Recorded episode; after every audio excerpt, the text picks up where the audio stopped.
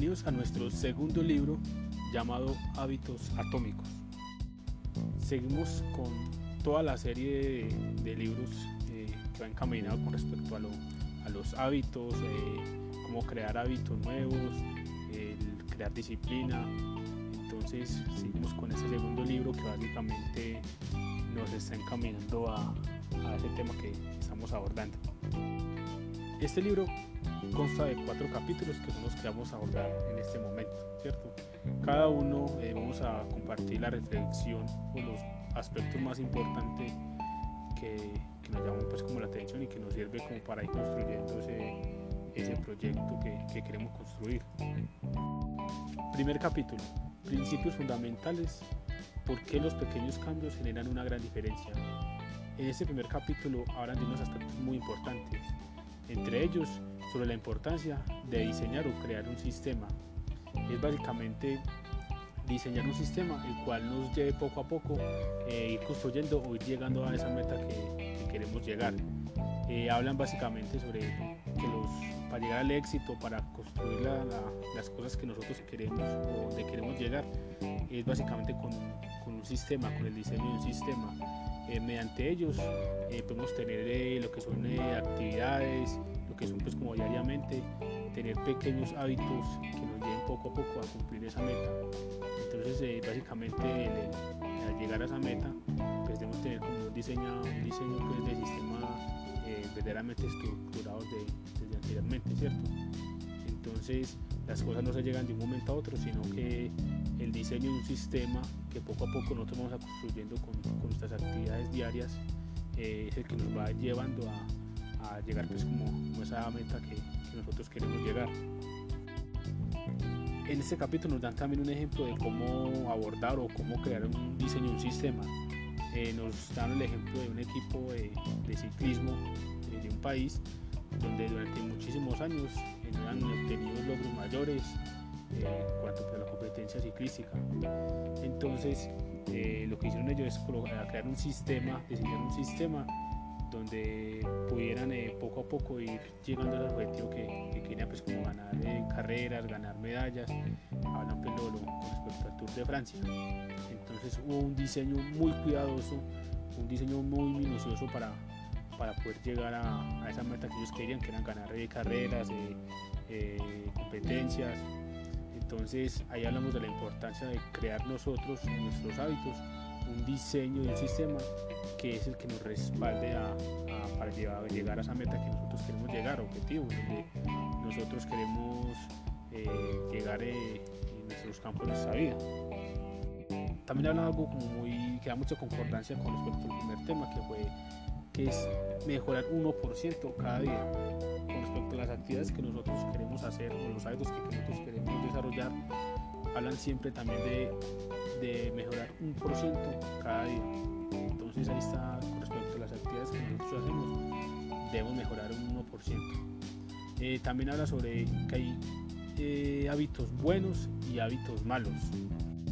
Como se sabe, los hábitos buenos son los que nosotros empleamos o esas actividades que nosotros eh, hacemos diariamente con un objetivo en general, según el campo que nosotros queramos mejorar en nuestras vidas. Eh, los hábitos malos pues son los que hacemos eh, o que pronto hacemos que no nos ayudan a nosotros. Eh, tener una mala alimentación, no hacer ejercicio, no desarrollar actividades que, de pronto nos, deberíamos hacer nosotros o que nos, hace falta. Entonces es básicamente esa diferencia en que tenemos esos, hábitos buenos y esos hábitos que no, son tan buenos. También hablan sobre que hay hábitos que de pronto no nos o sea, que hacemos un hábito, pero que no nos hace tan bien. Y el objetivo que nosotros queremos es de punto que, que tiene que ser un objetivo.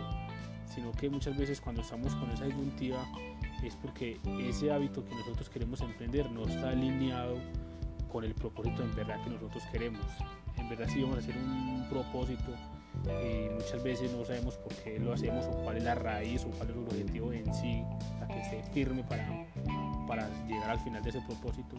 Entonces muchas veces cuando no tenemos bien definido ese propósito, entonces no, estamos llegando como a un objetivo, no, nos hemos planteado claramente cuál es la verdadera potencialidad de ese, de ese hábito.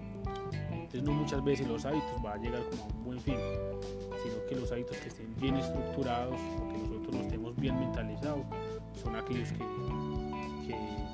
que, van por un norte o que van por un camino que nosotros queremos llegar. También hablan sobre que los hábitos llevan tiempo. Aquí van muchas concordancias con respecto al primer libro que nosotros leemos de las 5 de la mañana.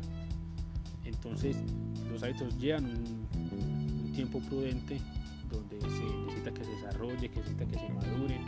Entonces ahí habla mucho también de la parte de la paciencia. Los hábitos de la noche a la mañana no son los que se crean de, no se crean de un momento a otro.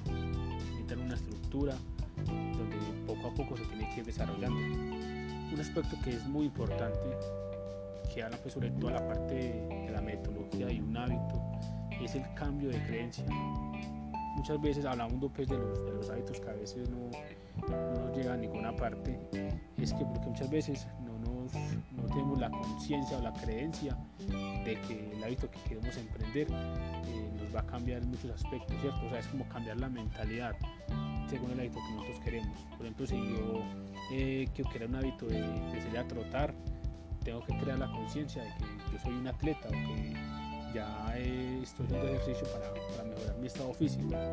No muchas veces centrarnos en resultados a cortos plazos, sino eh, por ejemplo que voy a hacer a trotar para adelgazar. Eh, se puede decir entre comillas que es una meta eh, superficial. Cuando creamos un hábito es llevarlo que cambie nuestra creencia, no solo como una meta a mediano plazo, sino que debemos tener como la conciencia de que ese hábito va a cambiar muchos aspectos. Es como cambiar la creencia. Si yo voy a leer un libro, es que yo me mentalizo que soy un buen lector. Desde ese momento que yo creo ese hábito, es crear la conciencia para, para cambiar muchas cosas que, yo quiero cambiar, ¿cierto?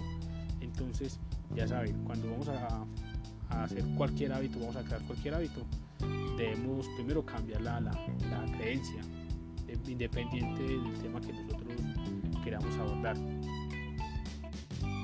Este cambio de creencia nos va a ir construyendo una nueva identidad. Es como ser eh, una, una, mentalidad nueva eh, con respecto a lo que estaba haciendo yo, con lo que estoy cambiando, nos va a dar una nueva identidad. Por ejemplo, si yo voy a eh, hacer una dieta, lo hago pues a un término quiero adelgazar y listo, ¿cierto? Porque sería eh, una meta muy a corto plazo y listo, esa llegaría a mi hábito, sino que debo construir no solo en una meta a mediano plazo, sino en cambio de identidad, en que quiero mejorar mi salud, mi aspecto físico, eh, quiero tener, eh, ser una persona atlética, entonces básicamente no colocar los hábitos como un término superficial, sino como algo interno, una nueva identidad que va a surgir en nosotros independiente de, la actividad que nosotros queramos desarrollar. Los hábitos tienen un ciclo, los cuales se componen de, cuatro leyes.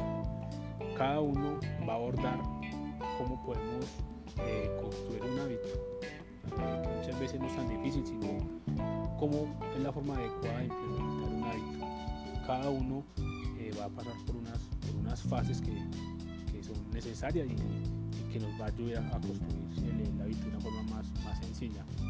Entonces en el siguiente capítulo vamos a abordar este tema de las cuatro leyes del cambio. Es muy interesante, entonces eh, conéctese para, para el siguiente episodio de, este libro de hábitos atómicos. Entonces nos vemos en el siguiente podcast.